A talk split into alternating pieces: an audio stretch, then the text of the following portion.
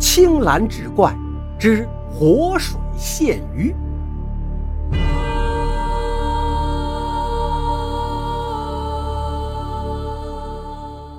话说清末有位江湖魔术师，名叫穆辉。有一次，他在巡抚家的堂会上表演，刚在纸上画了一幅画，就被巡抚嘲讽道：“这不就是《莲叶荷花图》吗？连鱼都没有，跑这儿糊弄钱来了吧？”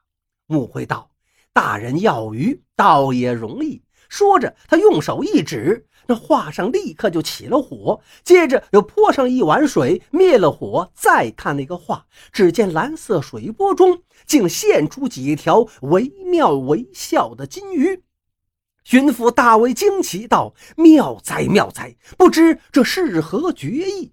这时过来一人，抢先答道：“此名活水现鱼。”说完，那人向穆辉施礼道：“师兄。”请受我一拜。穆辉一看，此人不是别人，正是恩师的独子陈环。原本活水现鱼是陈家不外传的绝艺，但陈环因为偷考心学，离家出走。恩师一气之下，就把这绝艺传给了穆辉。自从恩师去世后，二人也就断了联系。不想陈环如今竟也靠卖艺为生。巡抚稀罕穆辉的本事，就把他留在了府中，频频为宾客表演绝艺。穆辉念及师恩，便选择陈环和自己搭伙表演活水现鱼。这一天，陈环忽然对穆辉说：“师兄，我瞧你这些日子脸色越发难看，是不是哪里不舒服了？”见穆辉点了点头，陈环接着道：“我从小听外祖父说，活水现鱼这魔术有点奇怪。”传人无一不罹患疯癫之病，家父和祖父都是如此。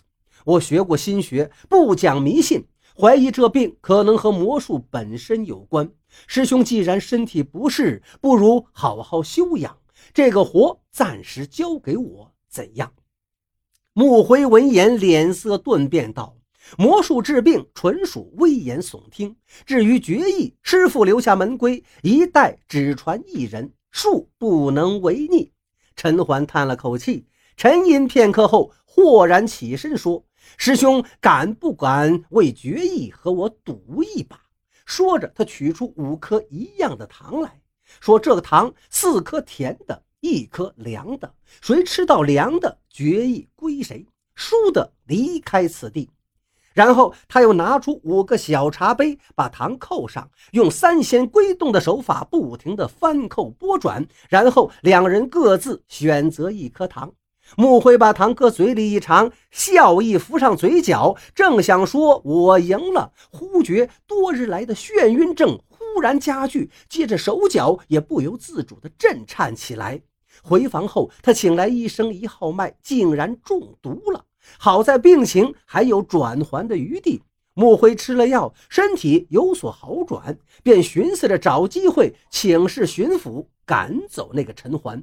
没想到巡抚竟先差人传令给穆辉说，最近有贼人造反，朝廷命总督驻兵围剿，三天后大人要在府上为总督践行，命你此次助兴表演要有所不同。穆辉只好先忙着应付巡抚交代的事儿，他打算在活水现鱼中出点新意。为了不出差错，他特意先演练了一下。没想到泼了水后，鱼竟然没有出来。穆辉大吃一惊，仔细查看，才发现颜料被人动了手脚。这颜料一直是从余记药店采买的。穆辉决定去问个明白。正好老板出门。伙计告诉他是陈环找到老板，把那蓝菇给换了。穆辉暗惊，只有用蓝菇熬成的颜料，用水一泼，才能由蓝变红。换了它，蓝色水波中哪还能出现红色的鱼呢？好一个陈环呐！转眼到了践行宴这一天，人山人海，排场极大。轮到穆辉表演时，他照例画完了画，却没有点火泼水。总督和巡抚一愣，责问何故。穆辉一拱手道：“大人恕罪，因为穆某被小人陷害。”说着，他一指陈环：“此人在我的颜料里做了手脚，有药店伙计为我作证。”巡抚一听很生气，吩咐带伙计过来。可来的却是药店的老板。老板满脸陪笑道：“大人，伙计什么事都不懂，胡说瞎讲。本人作证，陈环绝无偷换颜料一事。”老板这一翻供，让穆辉一时措手不及。他忙跪地申辩道：“大人呐，小人所言句句属实，不信泼水一事，我保证这话绝无变化呀。”不等巡抚下令，只见陈环冷笑一声，用手一指，那画便燃烧起来。再端起水碗一泼，水过而鱼现。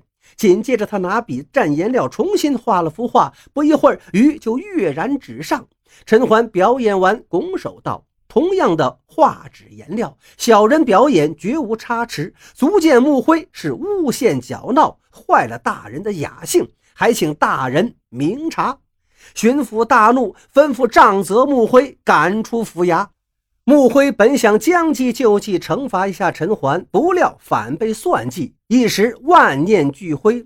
这穆辉刚被架到偏院，药店老板就跟过来，拿出银子，对巡抚的士卒道：“各位军爷，巡抚大人也不留他，不如卖我个面子，别打了，让他走就是。”救出穆辉后，二人一起出了巡抚府衙。不想穆辉并不领情，只是冷冷地对药店老板说：“你和陈环是一路人，就此拜别。”药店老板长叹一口气说：“你误会陈环了。”穆辉面无表情地问：“误会？那为何趁比试赌决一之机，他要下毒加害于我？”药店老板解释道：“陈环没有在凉堂里下毒，你那次中毒发病只是凑巧。因你常年表演活水现鱼，便会经常接触蓝菇，蓝菇里面有水银，你是水银中毒啊。”说着，老板拿出一种草药，继续说道：“为了能让这个魔术演下去，他找到了能替换蓝菇的石蕊，但表演时需在水中添加白醋，方可有效。”穆辉哼了一声，既如此，为何今朝还与你串通陷害我？药店老板的脸色逐渐的暗下去，良久才说：“他之所以如此对你，其实是不想连累你呀。”穆辉一惊，忙问：“此话怎讲？”药店老板守着巡抚府衙道：“陈环和我都是革命党人，为响应武昌首义，我们计划借今天表演之机刺杀总督和巡抚。你说一个身怀必死之志的人会在乎什么决议吗？”话音刚落，只听轰隆一声巨响，巡抚府衙顷刻间淹没在一片火海和浓烟之中。穆辉这才恍然大悟，他泪流满面，跪地痛呼：“师弟呀，我错怪你了。”